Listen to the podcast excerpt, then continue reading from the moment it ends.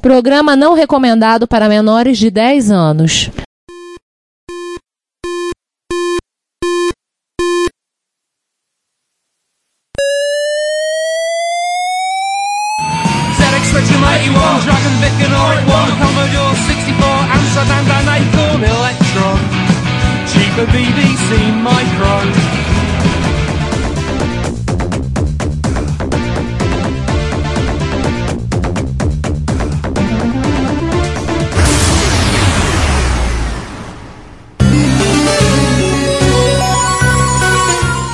Retrópolis, a cidade dos clássicos.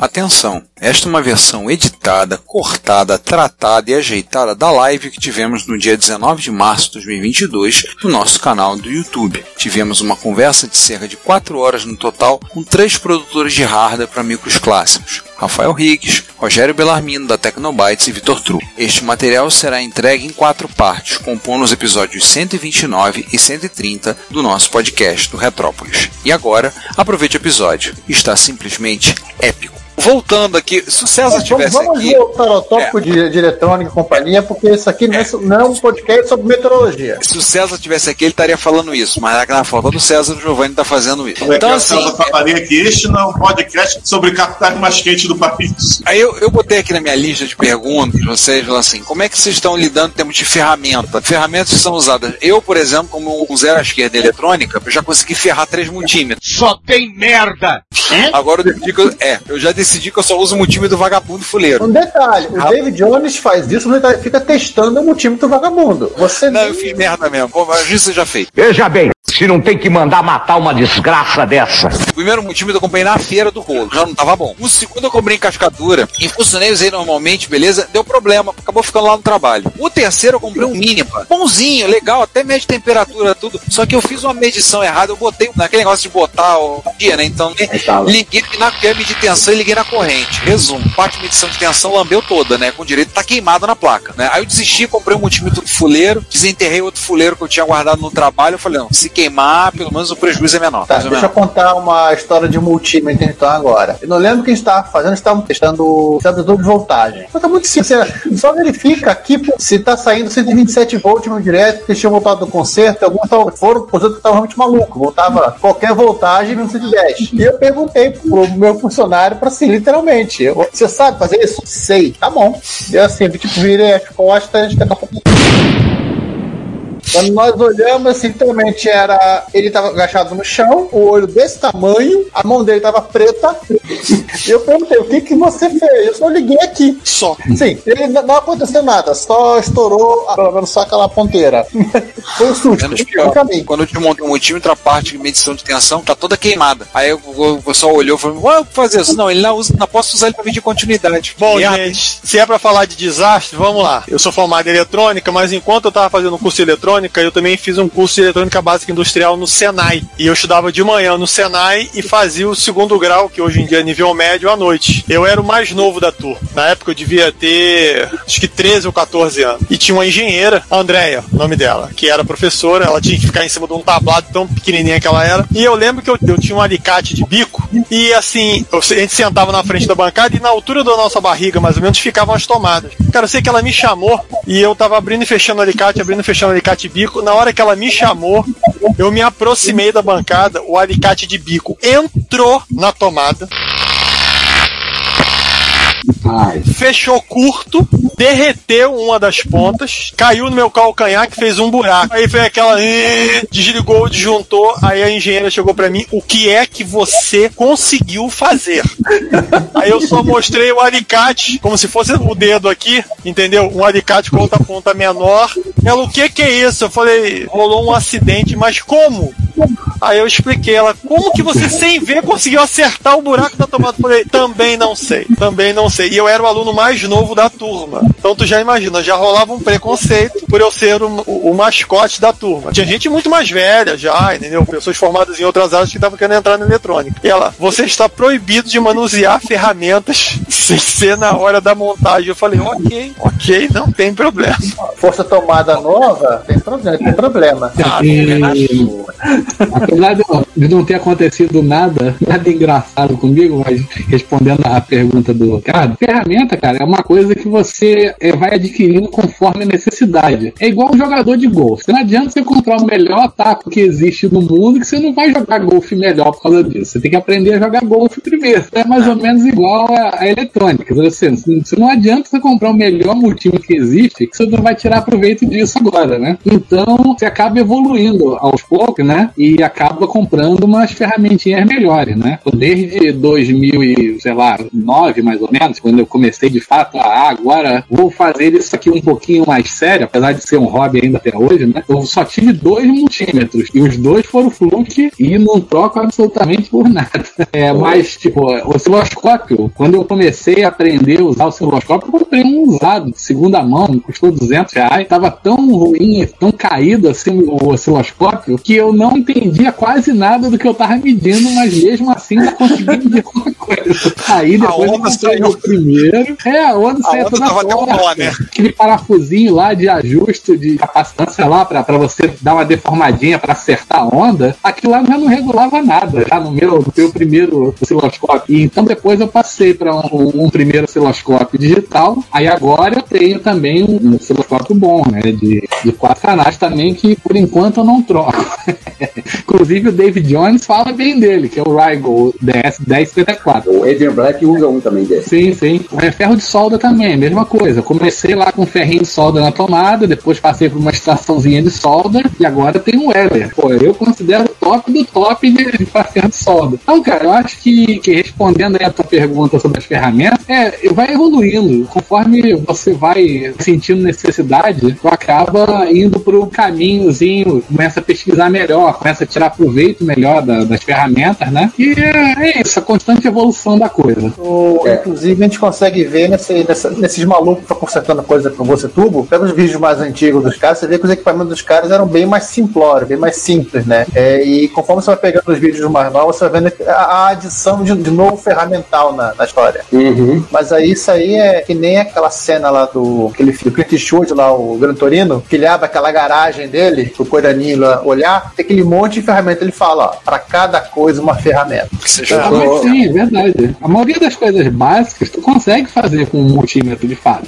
Dá pra consertar muita coisa somente com o multímetro. Mas aí é aquela coisa, você vai consertar, mas pode consertar muito mais fácil e muito mais rápido se tiver a ferramenta adequada. Então é, é aquilo, é, você vai evoluindo, você vai precisando de ferramenta mais nova, mas não mais nova, né? Mais específica, digamos assim. O- eu segui mais ou menos o, o- o caminho do Vitor também, eu vou comprando ferramenta aos pouquinhos e agradeço aos chineses pela oportunidade de comprar ferramenta barata hoje em dia. Ferro de solda eu uso um TS100, as melhores coisas que eu já comprei, baratinho, TS rápido, ah, super confiável, inclusive a parte eletrônica dele é mais confiável que a mecânica, porque o case tá, tá rachado aqui, precisa achar um novo. Tem uma estaçãozinha de ar quente básica que o Seba, Sebastião Finter, achou no Mercado Livre, me indicou, e alicate, cascador de fio, tudo isso, cara, é China.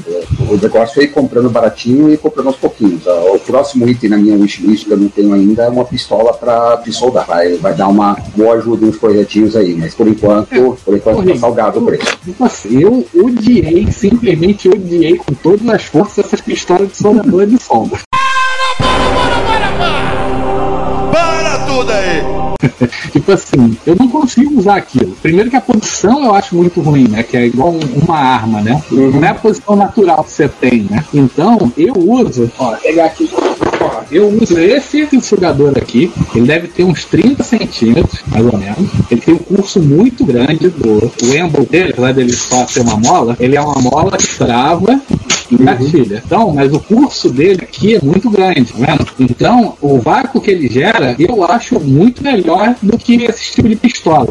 Porque essas pistolinhas, eu achei a posição desconfortável e o vácuo que ela gera não é tão eficiente quanto esse sugador aqui. Ah, inclusive, tá meio detalhe, eu uso essa ponta de silicone em vez da, da ponta original, né? Que isso aqui é uma. É, chamam de camisinha. Bota por cima da ponta Isso, original. isso, isso aí, isso aí é da época que eu estudava ainda, cara. É esse mesmo. Porque o que acontece aqui, essa ponta mole, é que ela faz um- uma vedação melhor quando você coloca na placa. né? Porque como ela é mole, ela ajuda a vedar melhor o. É melhor que a de Teflon, né? Que ela é mais, mais dura, mais rígida. porque o problema da Teflon, ela é mais resistente, tudo bem, mas o problema é que ela é dura. Essa camisinha você compra um pacotinho, sei lá, comprei um pacotinho, se eu não me engano, por 9 reais, só usei dois, dos três que vieram até hoje, assim. Tá mais barato que camisinha mesmo, hein? É sim, com certeza. E o que você faz depois, você usa lá, sei lá, usa um mês, dois meses, você corta aquela um milímetrozinho da camisinha e continua usando ela. Porque o que gasta mesmo é só a pontinhazinha, que vai pegando calor, vai quebrando a pontinha por causa do, dos pinos, né, que ficam pra cima da solda, ela vai rachando ali na pontinha, então só tinha um milímetrozinho ali com a tesoura, já dá pra usar de novo, mesmo como se fosse nova. Aí você, às vezes, você vira ao contrário também, tira encaixa ao contrário, pra usar o outro lado, e assim vai. Esse negócio já é barato, mas eu ainda quero economizar. Ali, até gastar tudo. Mas tá Vai certo. até o final. Dá o teu recado aí. Nós temos um canal no YouTube e um perfil no Instagram. No YouTube, todos os episódios do podcast estão disponíveis para você, assim como as retro besteiras e eventualmente vídeos. Para... Mas vocês sabem, não somos lá muito bons com esse tipo de mídia. No nosso Instagram também publicamos imagens, textos e eventualmente vídeos. Esses vídeos são material vindo de encontros, lives, gravações ao vivo, entre outras formas. Não deixe de assinar, comentar, ligar os sininhos e compartilhar com outros. Ajude-nos a espalhar a palavra da retrocomputação a outras pessoas. Muito obrigado. Fala com tranquilidade. Eu queria botar a pergunta do Augusto. E sobre o sugador elétrico que derrete tem uma bomba. Eu não sei se é esse modelo pistola. Eu tinha É esse pistola. esse, esse que o Augusto está falando é um ferro de solda. Bom, suponho, né? Que eu tenho ele aqui também. É um ferro de solda que tem um sugador dentro. Tipo, Ah, o sim. miolo do ferro de solda é um sugador. E na ponta ele tem um buraco. Então ele mesmo derrete e você dá um, tem um gatilho para que é para ele sugar a solda. É como juntasse as duas coisas em uma ferramenta só. Esse até eu, na minha consideração, funciona melhor do que a pistolinha. Mas o problema é que é um calor miserável na mão. Porque parece que ele não tem um bom isolamento térmico. Então você usa tipo 5 minutos já tá com calor dos infernos. Ainda mais no Rio de Janeiro. então, é, eu acho, é, eu não gostei dele porque esquenta muito na mão. Tá bom saber, porque eu andei pensando até em comprar um desses sugador que para ajudar para quando eu tava fazendo, fazendo as minhas acrobacias aqui, mas já é bom saber, vou ficar com o sugador como manual É. mesmo. O ideal, ô Ricardo, é tu pegar, tipo assim, alguém que estiver usando, pô, deixa eu dar uma palhinha aí só pra ver como é que funciona. Aí tu testa lá 5 minutos e vê se você se adapta. E tem gente, cara, que ama aquilo de que vai casar com, com o sugador de solda de pistola. Mas eu, cara, eu simplesmente odiei aquilo. Então, é, dá- faz um testezinho, de repente se adapta. Mas pra mim, cara, não, não teria. E é, É, eu caro, sou- eu não é sou- barato, não. Eu, eu concordo com o truco. Lá no laboratório da Tecnobytes a gente faz o mesmo sistema que o truco faz. Porque o que acontece? O Asen, quando ele tava na aeronáutica, isso daí era a década de 70. Junto com o Santos Dumont? É mais ou menos isso. Ele tinha uma estação de solda desse tipo, que o ferro já tem um buraco da Weller. Então tu já imagina quanto é que era aquilo. A gente tentou comprar, mas é uma coisa fora da realidade, cara. É muito dinheiro. Então, assim, a gente se adaptou exatamente do jeito que o truco falou. O sugador de solda de curso longo, entendeu? E só, porque pistola realmente não dá, cara. E, e no caso do Asen, também aquele HD com aquela haste dela, aquela lente de aumento amarrada no aquele HD que eles usam de base. Isso é um ponto nevrálgico. Toda vez que vou no Asen, eu tenho que tirar uma foto, por exemplo, daquele HDzinho velho, chumbado, com É, cara. soldado e a lente de aumento amarrada. O Asen tem um HD pata, que ele botou um suporte, botou uma lupa ali, cara. E eu falei, porra, Asen, pelo amor de Deus, cara, usa o celular. Não, isso aqui é mais prático. Eu falei, pelo amor de Deus, entendeu? Aí ele já deve ter aquilo, cara, uns 25 anos. O troço tá lá até hoje, tá entendendo?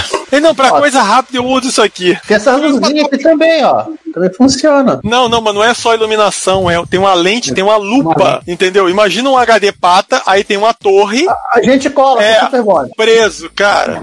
Eu já tentei sumir com aquilo, mas não teve jeito, tá entendendo? O Asen continuou usando aquilo dali, então, tipo assim, deixa o velhinho com aquilo dali, tá tudo certo. É, cara, tem certas coisas que é melhor não fazer, deixar. O Ricardo já viu uma vez ele serrando uma placa com arco de serra. não sei se você lembra disso, Ricardo. Claro que eu lembro. Se ele me telefona, ou seja, uma vez na vida da morte, é a foto que aparece no meu celular. É ele com a serra, numa placa de Mega Drive. Eu também lembro uma placa que eu dei que ele mesmo condenou de um kit DDX, que ele depois ele começou lá. Aqui, aqui, aqui.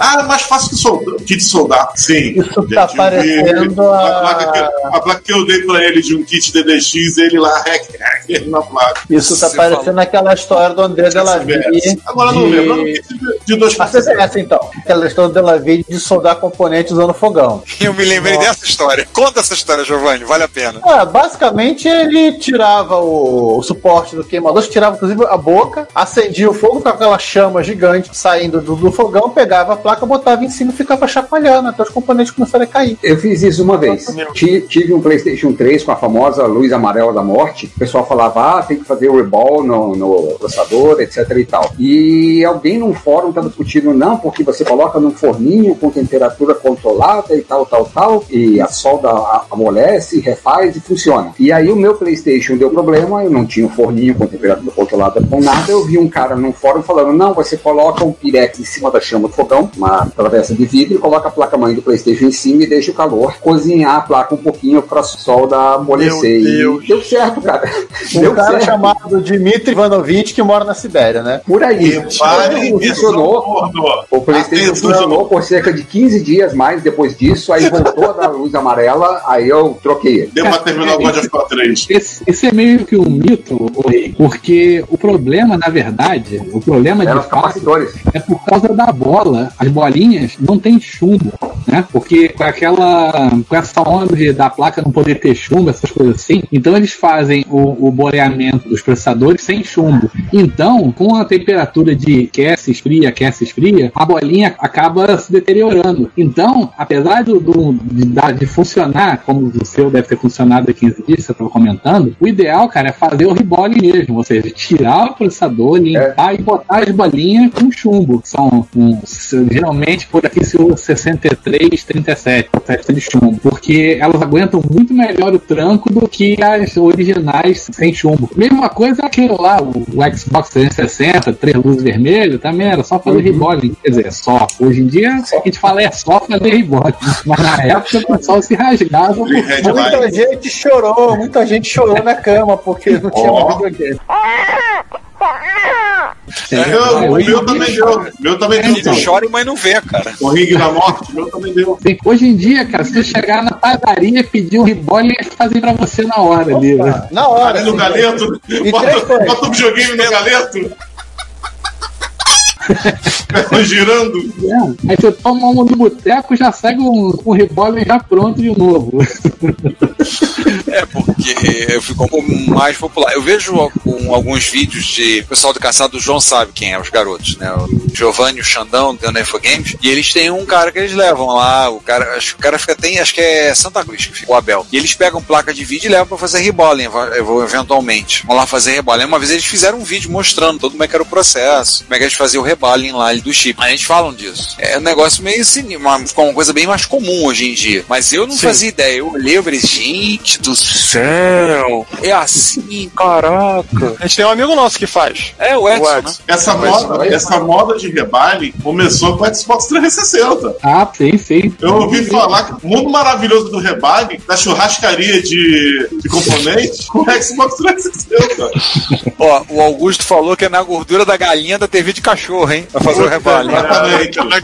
Rebalem aprovado pelo cachorrinho do, do galeto. Na gordura da galinha é punk. Delícia. PlayStation 3 e de Xbox. Ao molho. Ao, como é que é? Frango xadrez, o, o Xbox e o PlayStation xadrez. João, você tinha falado que tinha uma pergunta? Brincadeiras à parte, deixa eu falar uma outra pergunta que me surgiu aqui. aqui. Todo mundo sabe que o, o Riggs faz produtos para MSX. Rogério, então, nem se fala. Truco faz muita coisa também para MSX, mas também para Spectrum, coisas de Atari e tudo mais. Mas eu sei produtos que vocês fizeram que saíram da zona de conforto, de micros que não são comuns aqui no Brasil, com pouquíssimas informações, documentação aqui no Brasil. Tipo, o Rogério que fez uma uh, Graphic 9000, desculpa, Power Graphics, desculpa, Meu Deus. Pro Amstrad CPC. E o Truco fez, pasmem, uma expansão de memória para o Sharp X62. Como foi desbravar esses horizontes com documentação pouca ou nenhuma no nosso idioma? Principalmente no caso do, do Truco, do videogame com computador, que 99% da documentação é em japonês. Como foi desbravar esse novo horizonte fora da zona de conforto? Começa Sim, quem vocês no quiserem. caso, é, bom, no caso do X68, o convite partiu do Daniel Campos. Isso, Daniel Campos. Ele, Mecenas dessa, dessa história.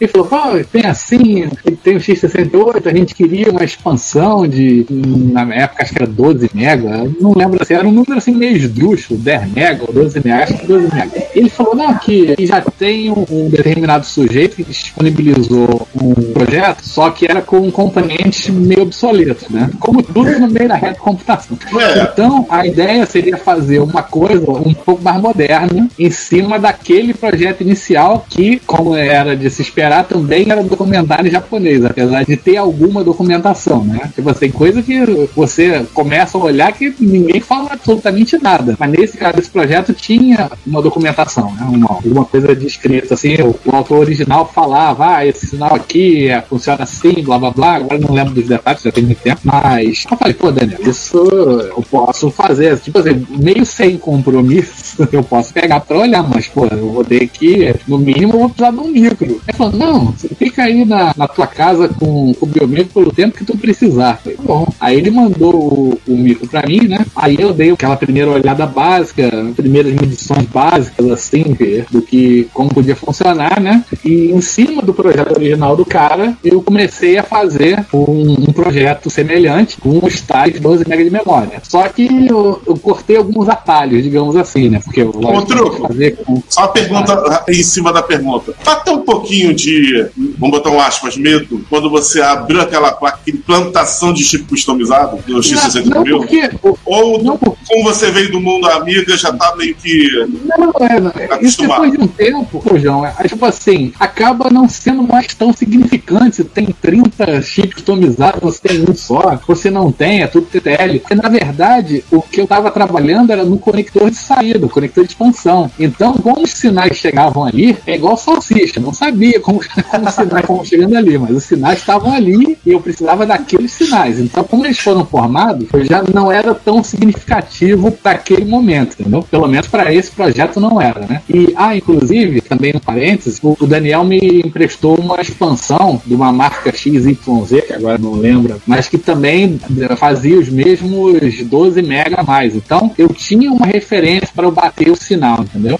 Então, o medo aí na, na prática não existiu, mas eu fui conferindo lá no. Eu botava lá o, o osciloscópio lá no, no barramento do, do 68 e ia comparando, comparando não, que até aquele momento eu não tinha o que comparar, mas eu ia fotografando os sinais, né, com a captura de tela e fui formando, ah, isso aqui acontece isso aqui quando acontece aquilo lá. Eu fui fazendo assim, uma engenharia reversa, mais ou menos, né, porque eu já tinha também informação do primeiro projeto lá do sujeito. Então, é uma coisa que era meio complicado na expansão do Daniel é que ela usava, se eu não me engano, 8 megas de memória de um tipo e 4 megas de memória de outro tipo completamente diferente. Eu não entendi o porquê da coisa. Então o que eu fiz foi usar uma memória simplesmente uma memória de 16. Em vez de usar uma de 4 e uma de 8, ah, mete uma de 16 para usar só 12 dos 16 e pronto. né? Então por isso que você olhando a minha expansão, ela é muito, muito mais simples do que uma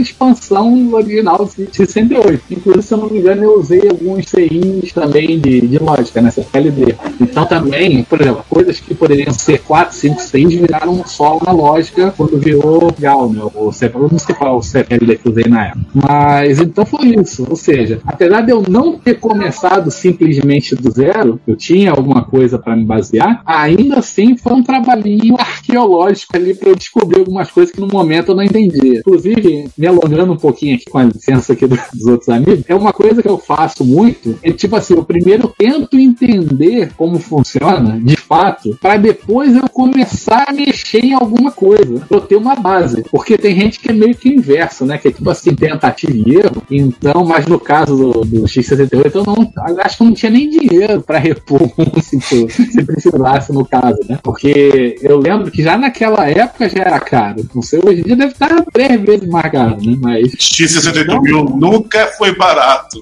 Então. Tanto no lançamento, naquela época, hoje, sempre foi caro. Verdade. E especificamente esse Daniel era uma versão XYZ lá que era um acima ainda do que o padrão. Então, era tipo assim, foi uma coisa que eu, apesar de eu mexer no interior lá da coisa e pendurar fio, eu fiz tudo com muito cuidado. Eu, tipo assim, eu conferia duas, três vezes antes de eu, agora eu vou ligar para testar. Então, foi meio que assim, eu não lembro agora exatamente quanto tempo eu demorei com, com cada coisa, mas eu demorei um tempinho até sair de fato uma expansão que funcionasse. Foi quanto tempo de projeto e desenvolvimento da expansão, Tru? Cara, vai ser chutado, João. Eu acho que eu demorei alguma coisa tipo uns quatro meses. Assim, desde do, do- de quando o Daniel deixou de fato o micro comigo, até eu fazer um protótipo e falar, ó, isso aqui agora é assim, tá funcionando, acho que foi uns quatro meses, né? Eu comecei um pouquinho antes, porque foi a- a- o tempo que ele me passou o projeto original do sujeito e alguma documentação sobre a expansão que ele iria me emprestar. Mas foi tipo assim, sei lá, como eu não tava com a coisa na mão, eu olhei assim, ah, legal, legal, agora vamos esperar um mês, entendeu? Então, tirando essa partezinha inicial aí,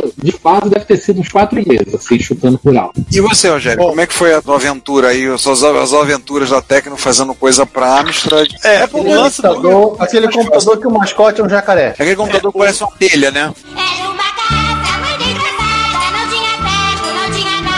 É, o lance foi o seguinte, a ideia inicial não foi nossa não, foi mais ou menos mais ou menos o que aconteceu com o truque, entendeu? Foi uma demanda. Só que a diferença é a seguinte, eu não sei se vocês conhecem aqui o desenvolvedor de software chamado Prodratron. Ele através, hã? É o É, cara do é Sim, o- né? é, o cara do Sim. Ele através de um outro camarada chamado Edo Van, não sei o que, fez sobre encomenda. Olha só, a gente queria uma V9990 para usar no CPC. Aí a gente falou a mesma coisa que o truque. Olha, eu não tenho a máquina, como é que a gente vai fazer? Ele, ah, o problema é vocês não terem a máquina. É porque se a gente tiver a máquina, o Asen, bom, como é semelhante, a Z80 também, o Asen consegue desenvolver. Mas vocês estão afim de fazer? Eu falei, ah, cara, a gente pode fazer. Demos o número mínimo de peças que a gente precisava ser vendida para que isso fosse adiante. E aí simplesmente, então tá, a gente vai mandar um, um negocinho aí pra vocês. Eles mandaram uma Amstrad completo pra gente. Mandaram uma Amstrad funcional, com tudo, ainda com uma expansão, uma unidade de massa storage Wi-Fi. E aí, em cima disso, a Ozen começou a bater cabeça e desenvolvemos a V9990 pra CPC, entendeu? Sobre encomenda desses caras. Foi bem louco fazer isso, porque assim, a, a premissa é bem diferente. Enquanto a- o usuário de MSX às vezes reclama, não, que tem que ter uma caixinha, que tem que ter isso, tem que ter aquilo, ele não tem nem barramento com contato igual o nosso cartucho. É um sistema de pino, entendeu? É uma coisa bem primitiva.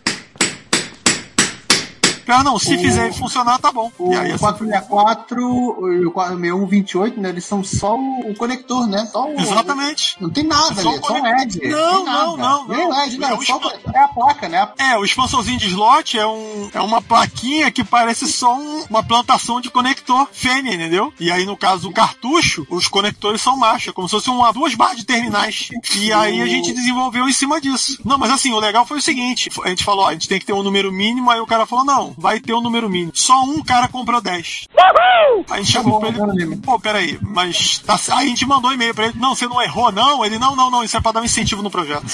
Esse cara que comprou 10 não é o assim, não, né? Não, é o Poderoso mesmo. Não é, não. Não, Eu pergunto porque só comigo eu acho que ele já comprou umas 5 ou 6 de 10. não cara. Jesus. Não, assim, ele já comprou com a gente o USB Maper e ele falou, não, eu falei, não, mas olha só, você pode tirar. pode- Não, não, eu quero duas. Não, por que, que você quer duas? Não, eu quero duas porque vai ficar um em cada micro. Não, você pode tirar de mim. Não, não, não, assim fica um em cada equipamento. Eu não tenho que tirar nada, já fica ali espetado. Eu falei, bom, tá bom, né? Já que é assim. com a GBS. E o Rogério, mesma pergunta que eu fiz pro truque, que faço pra você. Quanto tempo foi de desenvolvimento e quais foram as dificuldades que vocês tiveram? Cara, Esse- só. além dessa do barramento. Não, não, o barramento não foi dificuldade, não. O lance foi só a gente queria atender com a mesma qualidade que a gente sempre faz, entendeu? Só que no caso, quando a gente faz para MSX, a gente sempre colocou com três saídas, né? VGA 15, S-Video e vídeo composto. Eles não, eles só queriam VGA porque eles ligam lá muito no, nos cards. Então para eles já bastava o VGA que eles ligavam nos cards deles e estava tudo certo. Hein, Rogério, ou no monitor padrão do bicho que já tinha que ter inclusive a fonte de força e é RGB. É, um monitor padrão. O Amstrad é muito comum ter um monitor da Amstrad e a fonte do computador estava embutida no monitor. Ligava só o cabo de vídeo, mas ligava também o cabo de força. Então o monitor, na prática, alimentava a máquina. Melhor É, o- o projeto- lado, em que a fonte estava na impressora. Pois é, sim. eu- é, eu acho que- Literalmente, sim, você você era obrigado a escolher na hora que comprou o computador que monitor você queria. Não posso ir pra casa, voltar, escolher. Não, não, tem que ser agora. Nossa, eu não ligo. O lance da V9990 foi coisa de uns dois, três meses. Foi só, vamos dizer assim, uma adaptação para poder rodar direitinho no CPC, entendeu? Porque a tecnologia da V9990, eu acho que tem gente que não, não se dá conta disso, mas se eu não estou enganado, a gente produz desde 2008 V9990. A primeira Power Graph, no cartuchão grandão, desde 2008, 2009, se eu não estou enganado. A gente já teve problemas de discussão com o povo lá de fora, e isso até rendeu um monte de post lá no Facebook na época, que foi o seguinte: o pessoal da Europa começou a achar que o nosso cartucho era muito caro. Rolou isso com o pessoal da Espanha. Qual foi o critério que a gente usou para dar o preço? Pegou o preço que o pessoal da Sunrise fazia e cortou pela metade. A gente cobrava 50% do valor da Sunrise. E aí começamos a vender. Entendeu? Então, tipo assim, quando... E aí, quando o pessoal começou a reclamar muito, a gente falou: então, beleza, fomos lá e resgatamos o anúncio da Sunrise, pegamos o nosso anúncio, então, o nosso custa só 50% do preço da. Da um, tipo assim, desculpa, mas tá caro. Um detalhe, a Sunrise tinha aquela qualidade que, ó, é ó, uma merda. Que merda. Sabia não?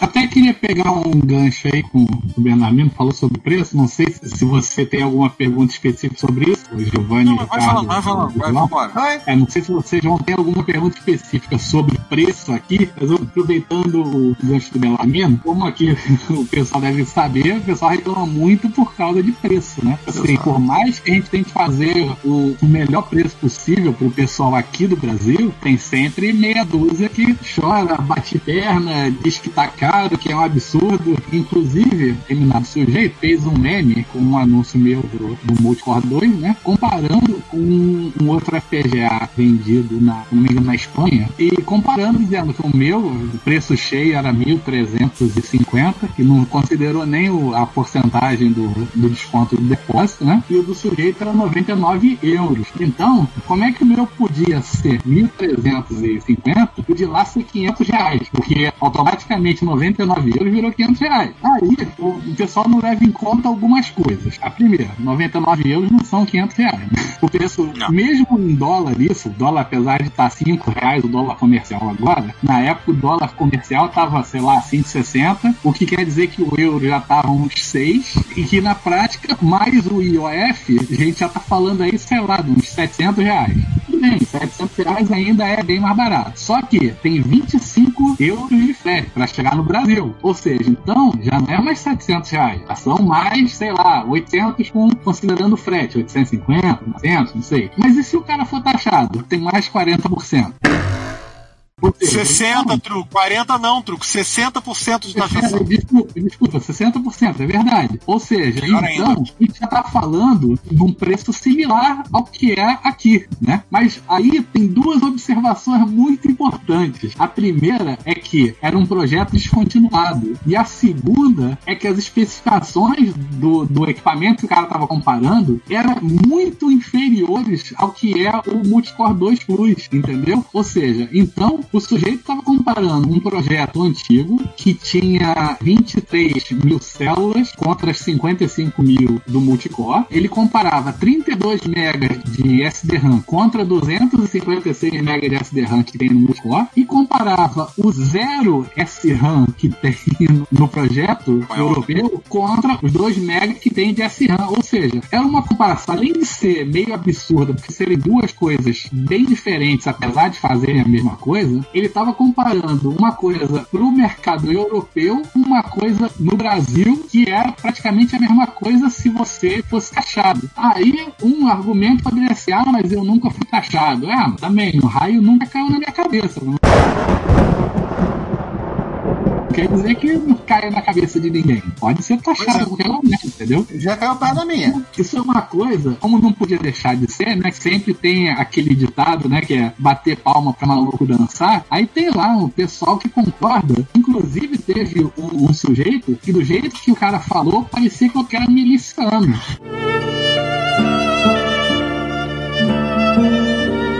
Que, tipo assim, eu tava obrigando o cara a pagar. Me senti o Dom Corleone da, da recomputação, né? Pô, você vê que o cara falou, às 7 da manhã vai bater o, japonês da Federal aqui pra pra me levar embora.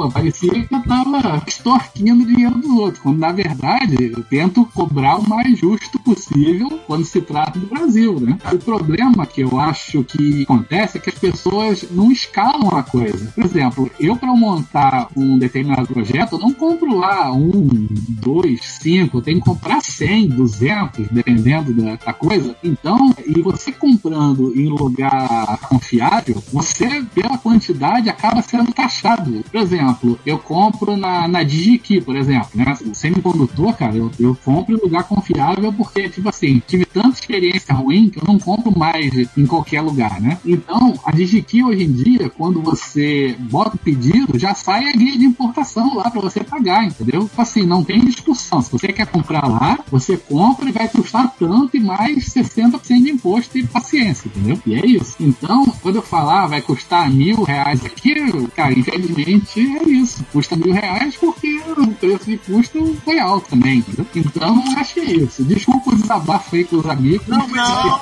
ô, ô, assunto Truco, que- Truco, olha só, na boa, não é pegando o gancho, não. Eu vou completar o que você tá falando. O que acontece é o seguinte: você só tá colocando uma realidade para pessoas que de repente nunca conversaram com nenhum fabricante para entender qual é a lógica do nosso negócio. O que a gente passa pelo mesmo tipo de problema que você. Tipo, a gente pode comprar, a gente não consegue comprar, vou fazer um testezinho, vou comprar cinco componentes aqui e fazer um teste. Não. Você já compra, já espera que vai ser taxado. Detalhe, fica esperando se isso não vai ficar retido não sei quanto tempo em Curitiba quando fica retido. Isso já atrasa seu projeto. E você já conta com a taxação de 60%, entendeu? E detalhe, vou te falar mais. E a gente tá fazendo um teste. A gente não sabe ainda se vai funcionar. Se não der certo, de repente aquele negócio que a gente tentou viabilizar não vai pra frente e o dinheiro que a gente gastou ficou empatado. vai ficar empatado e vai ficar perdido. Então, assim, esse lance de gente reclamar de preço, já tive gente que veio falar pra mim: ah, os produtos de vocês são caros demais. Eu falei: não, gente, é que porque vocês não têm noção de quanto custa um chip, entendeu? Você não tem noção de quanto custa um AB9990, quanto custa um Y8950. Vamos lá, vamos dar uma, uma prévia aqui. Uma coisa bem simples que é básica pra tudo que a gente quer fazer: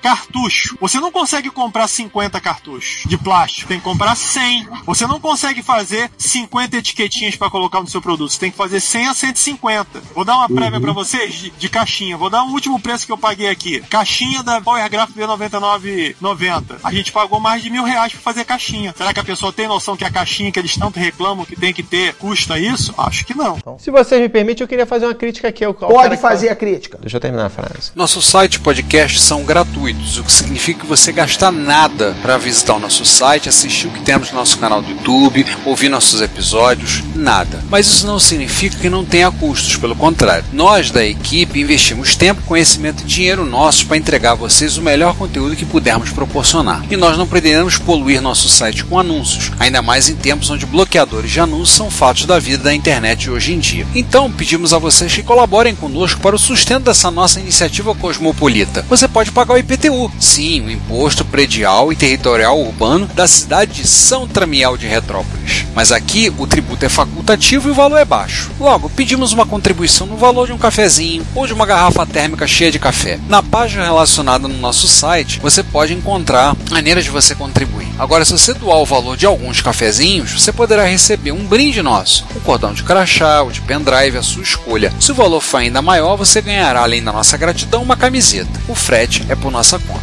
Nós temos também QR Code para depósitos via Pix, temos a nossa chave Pix, além de botões para doação pelo PagBank, pelo PayPal, pelo Mercado Pago. Então, contribua pagando o IPTU como um legítimo residente residentes de Retrópolis. Você também pode ir para o link de loja no menu superior do nosso site e adquirir no Mercado Livre ou no Shopee algum dos itens que vendemos: camisas, cordões, adesivos, os itens das nossas campanhas de financiamento coletivo, como os baralhos de amigos e videogames e o livro do MS-DOS revelado. Temos também links de afiliados que estão na lateral direita do site abaixo das nossas redes sociais. Se você for comprar algo na AliExpress ou na Amazon, acesse o site a partir dos nossos links que receberemos uma pequena comissão da sua compra. E, por último, se você quiser doar algum item de hardware, aceitamos de bom grado. Sempre temos interesse em incorporar o erário retropolitano, algum microclássico precisa de carinho e amor para dar alegria a muita gente. Todas as doações, lucro obtido nas vendas, comissões de link de afiliados, tudo é revertido para a Secretaria de Fazenda de Retrópolis para a manutenção da estrutura da nossa cidade. E você estará nos ajudando a manter a cidade dos clássicos viva e ativa. Muito obrigado pelo seu apoio. Seu reconhecimento não tem preço. Eu queria fazer uma crítica aqui, é a última vez que você vai dar ordem aqui, ô babaca. Inclusive, é verdade. Agora eu lembrei de outra falando em caixa. Uma dificuldade que eu tive muito grande com a HB foi exatamente a caixa de papelão. Eu não conseguia a caixa de papelão. Como é que eu ia enviar pelo correio uma coisa daquele tamanho? Então, foi quase dois meses para eu conseguir a caixa, por incrível que pareça. A caixa de papelão para enviar pelo correio, demorei quase dois meses. E tipo assim, uma das coisas que me falaram é por que você não faz a caixa? Porra, o pessoal não tem noção, né, do trabalho. Imagina eu fazer caixa para aquele monte de coisa que tinha que enviar. Aí acabou que eu fui procurando alguns fornecedores, me indicaram um, um sujeito que fazia caixa no interior do Nordeste, que fazia a caixa que eu queria, né, do modelo que eu queria. Aí só que ele me mandou um exemplo, eu falei, pô, cara, é exatamente esse tamanho, mas tem que ser com papelão mais grosso. Aí o cara fez especificamente para mim, para esse projeto, fez as caixas de papelão mais grosso que eu, eu poder mandar pelo correio sem ter problema de amassar, porque como tinha o, o que eu chamei de dust cover, né, que era aquela torrezinha com um coisinha dobrado, deixa eu pegar aqui. Eu tinha um problema com a placa, essa placa aqui, isso aqui é feito de PVC, né? Então, teria que ser uma caixa que coubesse a placa, que fosse alta o suficiente, mas que não amassasse para não estragar a dobra aqui do, do dust cover, né? Ou seja, então eu só consegui a placa do interior do Nordeste. Uma coisa que as pessoas acham, ah, pô, é só ir ali na papelaria do centro e comprar. Não, não tem papelaria do centro. E mesmo que tivesse, não ia ter a quantidade que eu precisava. Ô, Troco, quem fala isso nunca precisou comprar uma caixa na vida. Porque quando você vai procurar por uma- um tamanho específico, você vai descobrir que você consegue achar a caixa com a largura e a altura que você quer, mas a altura não bate. Aí quando você procura a caixa na altura que você precisa, a largura ou o comprimento não bate. Você você vai ter que comprar uma caixa que cabe em cinco placas. Né? Como é que você vai encher isso? É, então, foi justamente. Aí acabou que, no final das contas, eu consegui o cara produzir pra mim no papelão que eu queria, né? Papelãozinho mais grosso, e pô, resolveu. Mas é uma coisa que você acaba não pensando, porque pro usuário que recebeu lá a placa e vai desfrutar do produto,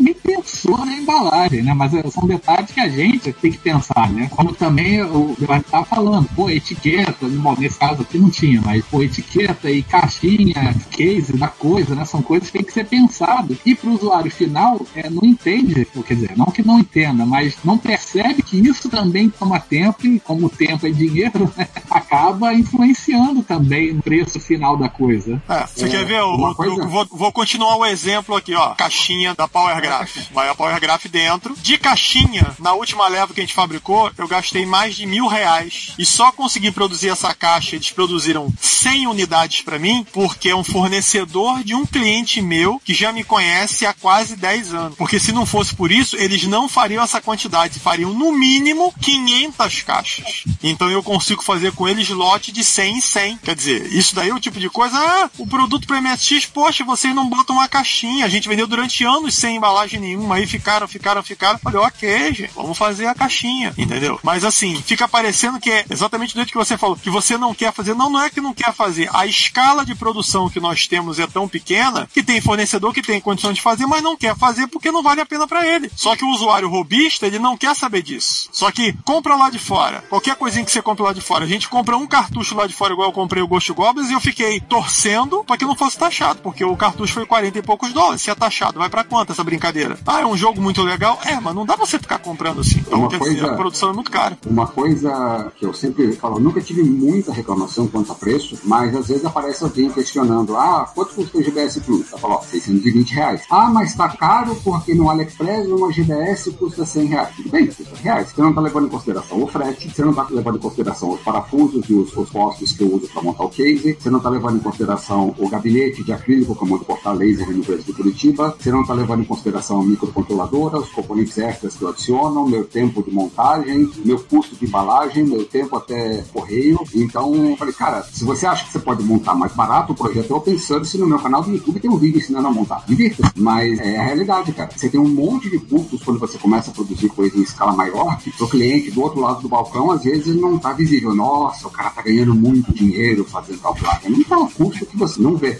Inclusive, o- agora em AliExpress, eu lembrei de uma, de uma outra historinha. Um dos nossos amigos deu defeito no, narrando do multicore dele, né? E eu falei, eu troco pra você sem custo, só precisa pagar o CI. Aí eu falei, ah, acho que era 50 reais. Pô, 50 reais, mas tem lá no AliExpress por um dólar, que é 5 reais. Que o pessoal, tipo, eles pegam o dólar do G1 lá, o dólar comercial, e acho que é aquilo que a gente paga no, quando a gente compra, né? Que na verdade é dólar turismo, né? Que é muito mais caro.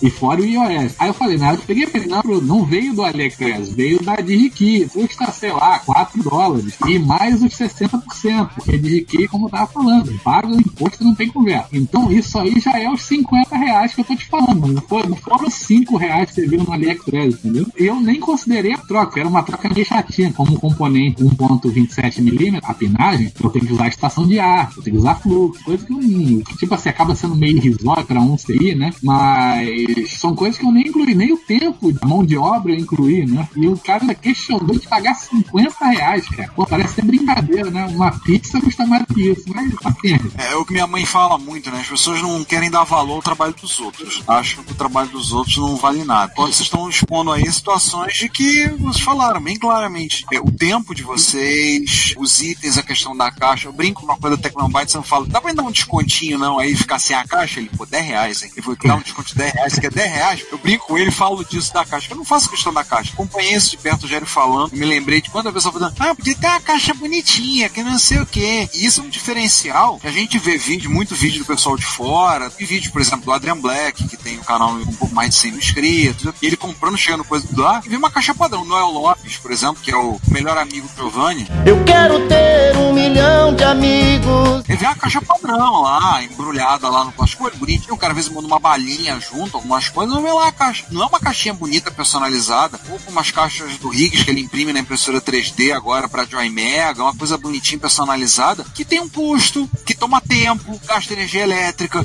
é o tempo que vocês falaram de embalar, de fazer todos esses processos. Fala, cara, quer fazer? Tá gostando? Vai lá e faz então, você, pronto. Não enche a paciência. É aquela coisa que o pessoal acha, não gosto muito da expressão de dizer o cliente tem sempre razão. Eu acho que o cliente nem sempre tem razão. Tem hora que o cliente tem é que lamber sabão. Ah, agora eu entendi! Agora eu saquei! Agora todas as peças se encaixaram!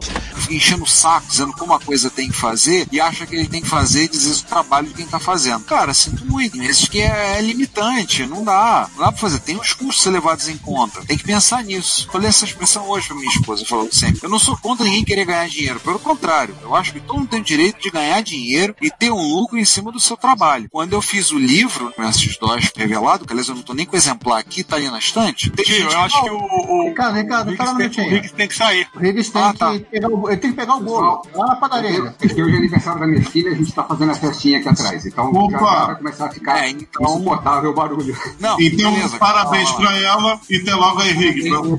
Obrigadão, pessoal. Tchau, tchau. Tchau, tchau, abraço.